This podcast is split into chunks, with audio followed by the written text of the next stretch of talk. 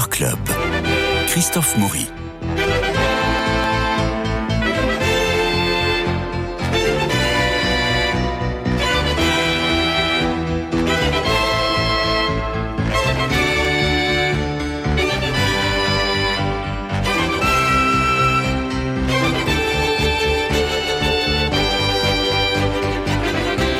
Alors après le triomphe euh, programmé que nous avons commenté la semaine dernière pour la grande musique qui passe à la comédie Bastille dans la mise en scène de Salomé Villiers qui était là pour nous en parler. Le succès aussi du Montespan qui arrive, qui quitte une petite salle pour entrer dans une très grande salle. Magnifique salle du gymnase. Ils arrivent au gymnase. Bon, Luc, bonjour. Nadir. Oui, bonjour, bonjour Christophe. Mais je suis là depuis une semaine, j'ai pas quitté le studio. Bon, bah, c'est bien, Nadir. Bah, oui, monsieur, vous êtes allé au théâtre, ça je le sais. Oui. Alors, euh, en dehors de, de- de ces pièces qu'on a déjà évoquées, bon, il va y avoir une batterie de premières qui commence la semaine prochaine et, euh, Même cette semaine, d'ailleurs. même cette semaine, ça va, euh, ça va être fou et ça devrait nous conduire, j'espère, jusqu'au mois de juin, jusqu'au Molière en tout cas. Ah bah, on peut même dire jusqu'à fin juin, jusqu'au début du Festival d'Avignon. Bon, On avait avec tous les spectacles qui sont programmés, on va avoir, on va avoir matière à parler euh, l'antenne. donc ça va être merveilleux. Alors pour le moment, nous allons vous parler de une, deux, trois, quatre, cinq pièces. Moi, j'aimerais vous parler de Coupure, qui euh, a repris au théâtre de l'œuvre. C'est un théâtre, euh, comment on dit, un théâtre politique, un théâtre engagé, un théâtre de ZAD, j'ai envie de dire. Euh, mais c'est tout à fait passionnant. Dans l'assistance, personne ne comprend absolument plus rien. Comment Frédéric, qui est maire, écologiste, agriculteur, jeune père de famille, engagé, rêveur, recyclage, euh, circuit court, piste cyclable, festival de musique dé- euh, branchée euh, et débranchée, bref, comment ce Frédéric a-t-il pu décider tout seul et dans le secret du déploiement de la dernière génération d'antennes relais partout dans sa commune? Ah oui, c'est bizarre ça, en effet. Comment se fait-il que ce jeune, ce jeune maire écolo puisse faire un truc hallucinant sans en parler à ses, euh, à ses administrés Eh bien, ça peut être un fait divers, ça peut être quelque chose qui s'est déjà passé dans, nos, dans, dans notre ruralité française. Et c'est, on est vraiment pris de court, on est vraiment sidéré par cette pièce. C'est une comédie satirique qui aborde la place que le public occupe, ou plutôt qui n'est- n'occupe plus dans le débat démocratique. C'est une démonstration assez étonnante, finalement, de la confiscation du débat démocratique. Alors, un vote n'empêche pas une décision d'être appliquée. Vous vous souvenez des élections pour la Constitution européenne qui avait obtenu une majorité de non et qui finalement fut adoptée à l'encontre du suff- suffrage. En effet, le non avait recueilli 54,68% des suffrages exprimés, soit 2 641 238 voix de plus que le oui. C'était en mai 2005 et hop, la Constitution est passée sous le traité de Lisbonne. Eh bien, avec Coupure, on a à peu près la même chose. Nous vivons cette même sidération. Nos voix ne comptent pas. Sur scène, on a trois hommes, trois femmes. Ça envoie, ça va vite. On passe du jeune couple endetté pour son exploitation agricole au prévaricateur des antennes de, télécommunications, prêt à toutes les compromissions pour atteindre ses objectifs commerciaux. Et finalement, on sort de là un peu assommé, euh, mais en se disant, c'est rafraîchissant, ça nous pose des questions, ça ne répond pas à toutes ces questions. C'est justement un, théâtre, je dirais, politique citoyen, euh, mais qui, euh, qui interroge et qui est remarquablement interprété. Et alors, ça va à toute allure, un peu à la Michalik, vous savez, hop, Ah. on, on change de... D'un décor à un autre. Oui, oui, avec juste deux tabourets. Ah oui. Euh, mais c'est très, très réussi, c'est très rythmé. C'est au théâtre de l'œuvre et ce- c'est, je crois, jusqu'en avril. Oui, donc il y a matière à aller le voir. Je crois que si ma mémoire est bonne, elle avait très bien marché à Avignon à euh, fait. 2022. Elle était, tout je fait. crois. Elle n'était pas à la Scala, d'ailleurs, je l'ai pensé. Je crois qu'elle était à la Scala. Bon, enfin, toujours est-il que Je sais euh, plus qu'est-ce qui peut. Coupure, euh, c'est au, théâtre de l'œuvre et euh, c'est vraiment très, très réussi. Et encore une fois, ça interroge. Et c'est un théâtre qui interroge et on sort de là. Alors, la salle est debout à la fin. Si c'est mérité, pourquoi pas La euh, salle est debout, les gens sont, euh, sont dans cette sont, sont, sont sidérés. Non, c'est très réussi. Coupure au théâtre de l'œuvre. Le théâtre de l'œuvre, je vous rappelle, c'est 55 rue de Clichy, dans le 9e arrondissement de Paris, et c'est jusqu'au 23 avril. Vous vouliez nous parler alors là d'un gros succès, Nadir Ah bah oui, vous allez nous parler d'un gros succès parce que beaucoup de, euh, pratiquement tous les donateurs de Radio Notre-Dame ont été conviés à une soirée privée et spéciale. Il s'agit de Coming Out, ce qui n'a Ah, rien oui. à voir avec euh, un changement d'orientation sexuelle. Absolument pas, Christophe. En fait, Coming Out, c'est un spectacle euh, de Mehdi Emmanuel Jadi. Oui. Donc en fait, dans ce spectacle, il parle de son coming out religieux, c'est-à-dire qu'en fait, il est euh, d'origine musulmane, ses parents sont musulmans, il a vécu toute son enfance dans une communauté musulmane. il a avec- appris toutes les sourates, sinon il se prend des, un coup de règle sur les ongles. D'abord sur la paume, là, ensuite les doigts et ainsi de suite. Et, et il raconte vraiment tout son parcours initiatique et spirituel qui l'a emmené jusqu'à maintenant où il s'est converti à la religion catholique. Où bah euh, il est, euh, il crie, il, il se moque un petit peu des catholiques qui voient Ah oui. toujours en Bermuda le petit polo sur les épaules avec des prénoms comme euh, euh, euh, Baudouin ou comme des prénoms comme Baudouin ou comme euh, euh, Sixtine et des choses comme ça mais il raconte vraiment son parcours initiatique et il le raconte d'une manière drôle, mais d'une manière touchante, avec tous les personnages qu'il a rencontrés, les bons comme les mauvais, parce qu'il parle aussi de des extrémistes, de, de- de- des religions, de ceux qui, qui ont vu son changement de religion d'un très mauvais œil, y compris dans la religion catholique ou protestante vers laquelle il allait.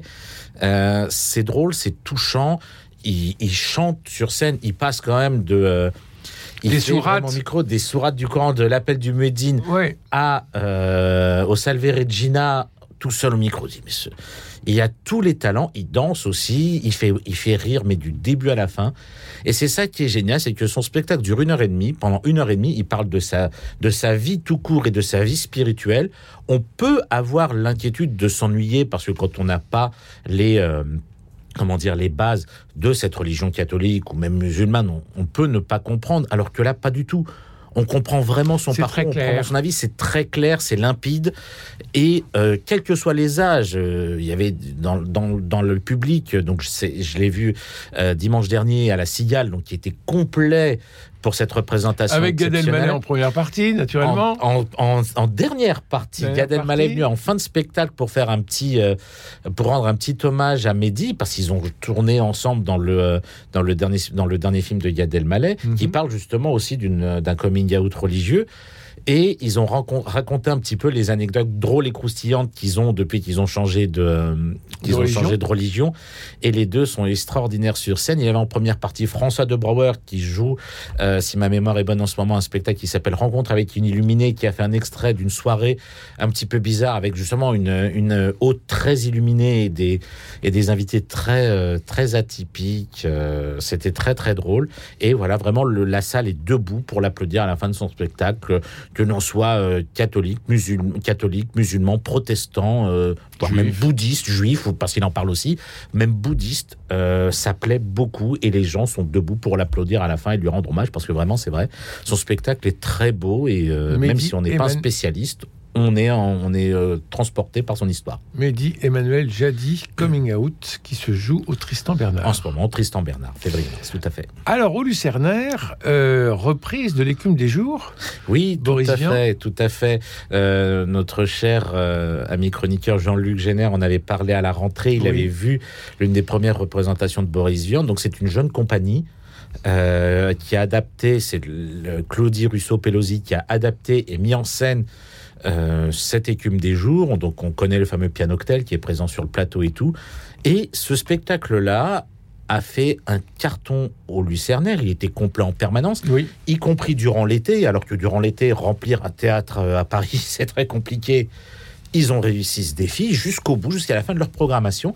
Et ça a tellement bien marché qu'ils ont repris là, au Lucernaire, jusqu'au mois de mars. Et c'est toujours un succès. Donc, euh, c'est l'histoire de, de, de l'écume des jours de Boris Vian. Que l'on ait aimé ou pas le roman, on est vraiment happé par, euh, par ces jeunes comédiens qui jouent la musique en direct, puisque la metteuse en scène a eu l'idée, l'intelligence aussi de mettre des morceaux de chansons de Boris Vian et des poèmes de Boris Vian, euh, notamment le personnage, le personnage principal féminin qui est sur le point de mourir mélange euh, Je ne voudrais pas crever, je mourrais d'un cancer de la colonne vertébrale de Boris Vian, qui sont deux poèmes que moi je trouve absolument magnifiques, même si triste à souhait.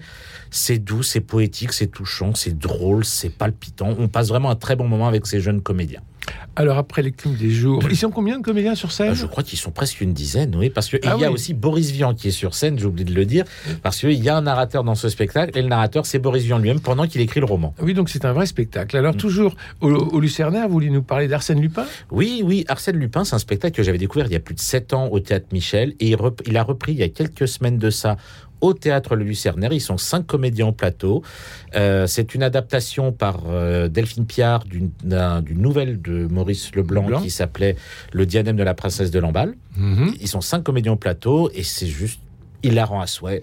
Euh, tous les âges sont, sur, sont présents dans la salle. On rit du début à la fin. Le décor fait très bande dessinée. Les personnages, la manière dont ils sont traités, ça fait très BD aussi. Ça plaît beaucoup.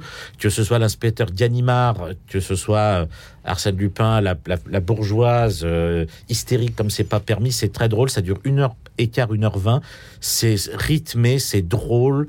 On passe vraiment un excellent moment avec ces cinq comédiens qui, bah, qui- qui fonctionnent, à- une distribution qui fonctionne à merveille pour euh, redonner un peu ses lettres de noblesse à Maurice Leblanc, puisque ces temps-ci on parle beaucoup d'Arsène Lupin sur Netflix, qui est très bien aussi d'ailleurs, mais là on retrouve vraiment le Arsène Lupin d'origine de Maurice Leblanc. Tout à fait. L'esprit de Maurice Leblanc avec ce côté euh, de la belle époque, Mm. euh, des costumes formidables, j'imagine. Ah bah de très beaux costumes. Il y a même une, euh, il y a même une poursuite en voiture que je ne dévoilerai pas parce que c'est très drôle à voir. Et euh, il y, a, un côté très, il y a un côté très, comme je disais, BD et clownesque parce que bien sûr on reste très fidèle au, au texte de Maurice, au roman de Maurice Leblanc. Mais ça, ça part dans, ça peut partir dans certains sens. Il y a une petite scène avec des changements de postiche. Pareil, je peux pas en parler parce que faut vraiment aller le voir oui, pour parce qu'Arsène. Lupin aimait beaucoup se déguiser. Voilà, c'est ça. Et, euh, et ce qu'il fait sur scène avec ses petits changements de postiche, et même avec les personnages avec lesquels il s'amuse, notamment son pire ennemi, l'inspecteur Dianmar, c'est très drôle à voir. Il y a un petit peu d'interaction avec le public, puisque Ars- Arsène s'amuse à parler à- au public, et on passe vraiment un très très bon moment, et ça se joue oui, au Lucernaire, et euh, je vous aide vraiment à aller le voir parce qu'on rit beaucoup. Donc deux spectacles formidables au Lucernaire, euh, l'écume des jours d'après Boris Vian et Arsène Lupin euh, d'après Maurice Leblanc. Tout à fait. Une autre euh, pièce, euh, alors moi j'aimerais euh, insister parce que n'hésitez pas, il faut, il faut y aller, ça va, on- elle va aller au Molière, j'en suis persuadé. Moi aussi je suis Barbara, je suis, Ah ben on en avait, on avait reçu Pauline on Chagne. avait reçu euh, Pauline Chagne ici euh, au studio et euh, j'avoue que euh, le bouche à oreille fonctionne très bien. mais c'est mérité. puisque j'entends, j'entends vraiment que des éloges euh, de, de spectateurs qui disent mais elle va avoir un Molière, mais c'est euh, Mais donc allez-y, c'est au studio Héberto, c'est à 21h. 21h. et les dimanches à 15h. Mais c'est tout à fait mérité. Euh, bah, Pierre Note, on en a parlé, c'est un excellent auteur. L'a mélangé avec euh, Pauline Chagne, qui est absolument talentueuse dans son personnage de Geneviève. Euh, oui, elle mériterait d'aller au Molière parce que c'est un spectacle assez atypique. Une famille qui explose juste parce que l'une des filles veut, euh, veut plus qu'on l'appelle par son prénom Geneviève, mais qu'on l'appelle Barbara pour des raisons politiques. comme Oui, c'est politique. C'est parce que c'est politique. Je ne comprends pas. Je veux, que tu je veux être Barbara parce que c'est politique. Bon, Voilà. bah, d'accord, sauf que personne ne comprend pourquoi. Et c'est drôle. On se, c'est drôle, c'est touchant, c'est musical puisque Pauline Chagne ne fait pas que incarner sa vision de Barbara sur scène, elle interprète aussi les musiques avec un pianiste qui joue en live. Oui, Et oui. on passe vraiment un très très bon moment, drôle et poétique. Et alors la pièce de Pierre Note en fait reprend euh, moi aussi je suis Catherine Deneuve Oui, et euh, l'autre jour euh, j'entendais des, des, des journalistes qui disaient mais on préfère moi je, moi aussi je suis Barbara plutôt que Catherine Deneuve c'est-à-dire que la pièce fonctionne mieux avec avec Pauline Shine dans le rôle de euh, euh, de Barbara Après, je n'avais pas vu la version avec Je suis Catherine Deneuve, euh, qui peut-être était très bien. Je connaissais pas la distribution, mais peut-être est-ce que c'est pas justement la l'arrivée de Pauline Chan qui avait travaillé un petit peu sur ce euh, sur ce côté de Barbara qu'elle a proposé à Pierre Note. Mhm. Et là, oui, c'est même pas elle elle joue pas. Elle est vraiment dans l'incarnation, dans la, elle vit, elle devient vraiment de la, du- dans, le moins, dans la moindre petite mimique, dans le, Mm. dans le visage, elle devient Barbara. Elle est Barbara Elle est sur Barbara. scène. Oui. C'est pas une imitation, c'est Barbara. On a l'impression, quand elle chante, quand elle parle, au fur et à mesure que le spectacle évolue, qu'elle devient Barbara sur scène. Et c'est ça qui est extraordinaire dans le travail de Pauline. La scène, fait. la scène de répétition est, extra- est Ah bah, extraordinaire. on, a, vraiment l'impression de voir Barbara sur scène, en effet. Absolument. Donc, à voir, euh, voir et revoir. Moi aussi, je suis Barbara. C'est au studio euh, Héberto, boulevard euh, des Batignolles. Alors, euh, Nadir Amaoui, autre spectacle qui cartonne, qui a été créé à Avignon, et c'est au théâtre de la Contrescarpe, et c'est Zola l'infréquentable de Didier Caron, mise en scène par Didier Caron, et avec Pierre Azéma et Bruno Pavio. Vous avez aimé cette pièce? Oui, Nadir euh, Amaoui. Oui, oui, oui, oui, oui, parce que après que euh, Jean-Luc euh, et toi en ayez parlé, j'étais très intrigué parce que moi j'aime beaucoup le travail de Didier en tant qu'auteur comme en tant que metteur en scène et je connaissais le talent de comédien de, de Pierre et de Bruno, donc j'étais très intrigué. Et j'y suis allé. Bon, euh, contrairement à, euh, à Jean-Luc et toi, niveau historique, euh, niveau histoire de France et tout, je suis peut-être je suis peut-être moins bon que vous, je suis peut-être une tanche, hein, je le dis ouvertement. C'est une période que vous connaissez moins que la nôtre. Moins, oui, oui, tout à fait. Et ce que j'ai vu sur scène et ce que j'ai vraiment apprécié pour le coup, en dehors de la, de la partie historique, c'est vraiment ce combat entre ces deux, ces deux monstres sacrés, on peut le dire. Émile Zola, incarné avec maestria par Pierre Azéma, il est extraordinaire. Il se vieillit sur scène. euh, autant euh, dans la coiffure que dans même dans la manière de parler, il est très très bon. Bruno Pavio, il est merveilleusement détestable. En Léon Daudet, on a envie de, on- en fait, on, a, on lui souhaite tous les malheurs possibles parce que c'est vrai que ce que Léon Daudet dit, notamment sur l'affaire Dreyfus, c'est horrible et on est plus pour le coup oui à vouloir défendre la manière les- la manière de parler euh, et les opinions d'Émile Zola que celle de euh, Oui, mais alors est-ce que c'est encore du théâtre si on n'a aucune, euh, on a, on, on a déjà toutes les réponses au moment où le rideau se lève? C'est-à-dire Bah. que Daudet, l'infréquentable, et non pas Zola l'infréquentable, Daudet l'infréquentable et Zola qui va s'en tirer très bien avec l'affaire Dreyfus et, et, et ça se termine comme ça. Donc bon, moi, mais pas tant que ça en fait parce que quand on regarde bien jusqu'à jusqu'à ce qui serait intéressant, c'est si s'il y euh, avait le point un point de vue impartial Ben non, mais c'est si euh, euh, Daudet était suffisamment convaincant pour euh, convaincre la moitié de la salle. Mais ce qui se passe, c'est que quand on voit, notamment dans l'interprétation de Bruno, c'est que il est très convaincant parce que si, quand on regarde vraiment le spectacle en soi, jusqu'à ce que euh, Émile Zola sorte et il, il est dit sur scène son j'accuse, Oui, tout le monde sans exception dans la partie historique, dans la partie euh, militaire et tout, est du, du côté de, de Léon Daudet, de Léon Daudet et de son équipe. Jusqu'à ce et donc Zola est le premier à défendre, mais il est presque le seul à vouloir défendre ça, alors que tout le monde est plus du même côté que Léon Daudet et que tous ceux qui l'ont suivi. Et il a fallu ce j'accuse et, et qu'Émile Zola s'exile pour que, pour que la France, enfin en tout cas les Français, se disent mais en fait il a raison. Et euh, malheureusement, on voit comment se termine le spectacle. Euh, il avait peut-être raison, tout le monde a fini par être d'accord avec Émile Zola, mais ça s'est pas aussi bien terminé que ça. Donc jusqu'à peut-être Alors le c'est moment... c'est encore un reproche que je fais à la pièce, c'est-à-dire que ça pourrait être juste l'affrontement entre Léon Daudet et Émile Zola, mais au bout d'un moment, ça devient un biopic, c'est-à-dire qu'on on va jusqu'à la mort d'Émile Zola, et on a le récit de la mort d'Émile Zola avec euh, que- Alexandrine qui s'en sort, lui qui s'en Oui, sort parce pas. que il y a, il y a dans la manière dont l'a écrit Didier ce, ce gros point d'interrogation qui est au milieu. Est-ce qu'il est vraiment mort, euh, on va dire entre guillemets, de cette- Assassiné. assassiné ou pas on pourrait s'arrêter là, mais il y a Léon Daudet qui arrive derrière en disant Mais est-ce que c'est vraiment un accident? On ne sait pas, parce que dans mon équipe, il y en a un qui a dit ça. On part avec un gros point d'interrogation quand même. Donc, est-ce qu'il a été assassiné? Est-ce que c'est vraiment un accident de, de gaz, si ma mémoire est bonne? On ne sait pas. On part avec cette, cette interrogation-là. Et aussi avec cette interrogation est-ce que ceux qui étaient contre Dreyfus peuvent aller jusqu'au crime pour euh, jusqu'au crime parce que quelqu'un n'était pas d'accord avec eux, mais qu'il l'a dit trop fort à leurs yeux. Alors Zola l'infréquentable est-il vraiment infréquentable? Parce que Pierre Azéma attire l'empathie et la sympathie de tout le monde. Zola c'est le héros forcément, c'est celui infréquentable historiquement jusqu'à son fameux J'accuse, puisque tout le monde lui tournait le dos.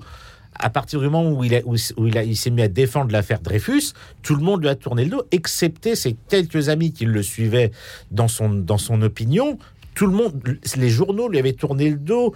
Le, en fait, il y avait presque plus personne autour de lui, à part les quelques personnes qui étaient d'accord sur son opinion concernant Dreyfus, donc qui était devenu, oui, infréquentable. Jusqu'à la, sortie de l'article de Léon Daudet, qui l'a fait exploser, sortir de sa rage, et qui lui a fait sortir son j'accuse. Et c'est ça qui a été une explosion, et son exil, où les gens se sont mis à plus, à être peut-être un petit peu moins euh, bêtes et disciplinés, entre guillemets, à lire ce qui est écrit dans un journal. Il dit Ah, bah, Daudet avait raison, c'est Zola qui a tort. Daudet avait raison, c'est Zola qui a tort. Alors que tout ce qui est dit dans le J'accuse de Zola prouve que ce qui est dit dans l'article de Daudet n'était peut-être pas aussi véridique, historiquement parlant. Mais Zola s'ex- s'exile parce qu'il veut faire comme Victor Hugo. Ou peut-être parce qu'il craint tout simplement aussi pour sa vie. Parce que tout simplement, il, se retrouve avec euh, de l'emprisonnement après avoir sorti son j'accuse pour accusation, toutes les accusations mensongères qu'il en a de la fait. République, quand même. Aussi, et- vers l'armée, Ouais, vers ouais, l'armée. Donc, soit il finit en prison et il sait très bien le risque qu'il peut avoir en allant en prison, c'est-à-dire de, de se faire assassiner sur place. Donc, il préfère, avec l'instigation d'un ami journaliste, de s'exiler en Angleterre. Mhm. Un peu comme l'a fait quelques années après. euh, le, général de Gaulle. Et ça, me fait rire un petit peu aussi cette petite scène où il va juste s'acheter des vêtements en Angleterre, alors que c'est un grand homme de lettres, alors que là, il, ces lettres ne lui servent absolument plus à rien. C'est drôle, mais c'est, mais le type n'est plus rien, il a tout perdu. Dans cette scène-là, on se dit, il a vraiment tout perdu, jusqu'à ce qu'un jour, il découvre que de l'autre côté de la France, tout le monde, tout le monde est devenu d'accord avec lui. Le théâtre est plein. Ah, le théâtre est plein, à tel point que ben, ils ont décidé de prolonger. Ça devait se terminer là euh, à la fin de la semaine, et au final, ça marche tellement bien. La salle est complète, les gens sont debout pour applaudir.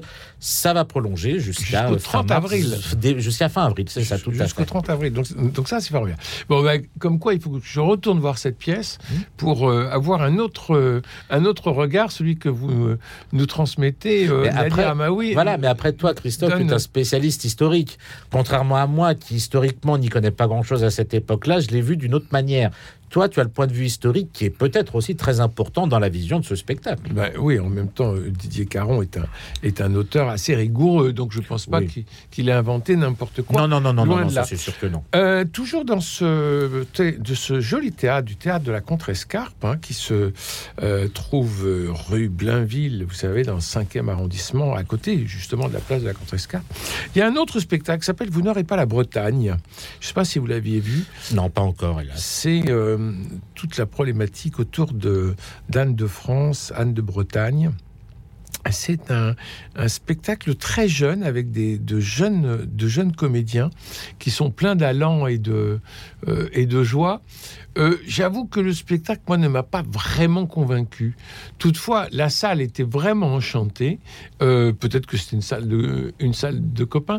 Il y a un, il y a un côté potache qui euh, est plein de fraîcheur et est assez agréable aussi. Et puis, on apprend pas mal de choses euh, pour euh, retrouver un peu ce qu'était, euh, qui était, pardon, Anne de Bretagne et Anne de France. Donc, ça s'appelle Vous n'aurez pas la Bretagne. C'est au théâtre de la Contrescarpe et c'est donc dans le 5e arrondissement. Toujours au théâtre de la Contrescarpe, il y a La Chute. Euh, d'après Albert Camus, adapté par euh, Géraud Bénèche et euh, Stanislas de la Touche. C'est une, euh, un spectacle qui avait commencé au Lucernaire, vous vous en souvenez? Oui, ça avait commencé au Lucernaire que je n'ai pas pu le voir malheureusement, mais euh, et ça c'est le. Je, je l'avais vu. Tu, tu l'avais vu Ouais. alors? Je l'avais vu et c'était un, et c'était un bon spectacle. Ah. C'était un bon spectacle. Euh, Stanislas de la Touche n'est pas vraiment euh, Albert Camus et c'est une bonne chose. C'est-à-dire qu'on n'est pas dans l'imitation, on est Non. dans une incarnation qui est différente et qui permet justement de, de relancer de- le texte même de euh, D'Albert Camus. Camus et de l'écouter d'une autre façon. Et c'est tout à fait, tout à fait réussi. Mais est-ce que c'est pas plus mal justement de ne pas imiter, d'incarner d'une autre manière C'est bien sûr. Parce que c'est ce que c'est ce qu'on c'est ce dont on parlait tout à l'heure avec euh, moi aussi je suis Barbara. Pauline Chan n'imite pas Barbara, elle l'incarne, elle, ça de- elle, elle, elle rend vie à Barbara, ce qui est un peu le cas avec euh, la chute d'Albert Camus. Donc à voir. Donc vous voyez, au théâtre de la Contrescarpe, il se passe des choses. Mais il y a de très beaux Et spectacles. puis il y a et Jacques ça de. Bachère, dont vous allez nous parler euh, la semaine Oui, prochaine. oui, que je vois ce week-end. Donc oui, Voilà. je vais en parler très prochainement. Il me reste à remercier Cédric Coba pour la réalisation, Philippe Malpêche pour les génériques, François Dieudonné pour l'organisation des studios, Paul-Marie Picard pour la diffusion sur les réseaux sociaux. Lundi, nous évoquerons Geneviève Haas, cette immense artiste qui nous a quittés en 2021 déjà et qu'expose la galerie Laurentin depuis hier. C'est un événement. D'ici je vous souhaite un bon week-end. La semaine prochaine, nous aurons plein, plein de choses à nous dire parce que nous aurons vu plein de pièces naturellement. Enfin, j'espère qu'elles seront bonnes parce que nous parlons, comme vous l'avez entendu, que de choses que nous aimons. Allez, je vous souhaite un bon week-end. À lundi, je vous embrasse.